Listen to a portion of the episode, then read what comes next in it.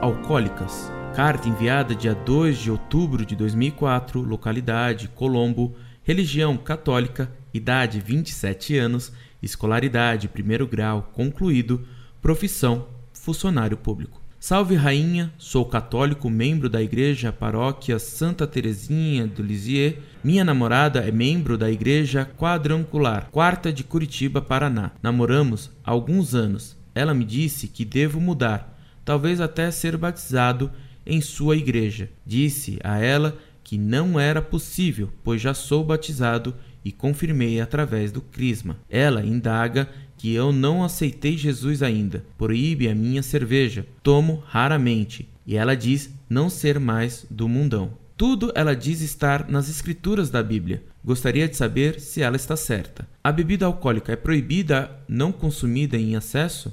A igreja quadrangular é uma seita? As coisas do mundão que ela diz não é um, um ar de racismo nesse termo em relação às outras pessoas? Encerrando, eu li o Concílio de Trento e senti mais amor no meu coração pela nossa amada Igreja Católica.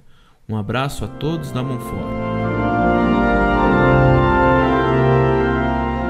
Muito prezado, salve Maria. Não tenha a menor dúvida de que tal Igreja do Evangelho Quadrangular é uma seita fundada por homens. Nos Evangelhos nada existe que fale dessa seita, que pretende falar indevidamente em nome de Cristo.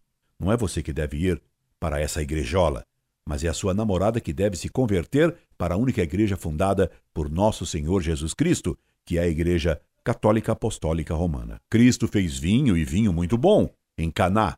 Isso está nos evangelhos. Pecado é beber demais. A bebedeira é pecado mortal porque faz preferir o prazer da bebida ao uso da razão, que é um bem maior do que a bebida.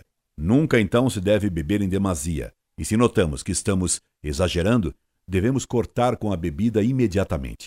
Mas isso não quer dizer que tomar vinho, ou cerveja, ou um licor de modo moderado seja pecado. Afirmar que jamais se pode tomar bebidas é falso. Devemos tomar bebida com moderação e cuidado. Se alguém tende à bebedeira, essa pessoa deve se abster sempre de beber. Mas caso uma pessoa tenha controle completo de si mesmo ao beber, pode muito bem tomar socialmente um pouco de bebida. Foi isso que ensinou Jesus ao fazer bom vinho para ser tomado na festa de casamento em Caná da Galileia. E isso está no evangelho. Portanto, os que seguem o tal evangelho quadrangular estão redondamente enganados.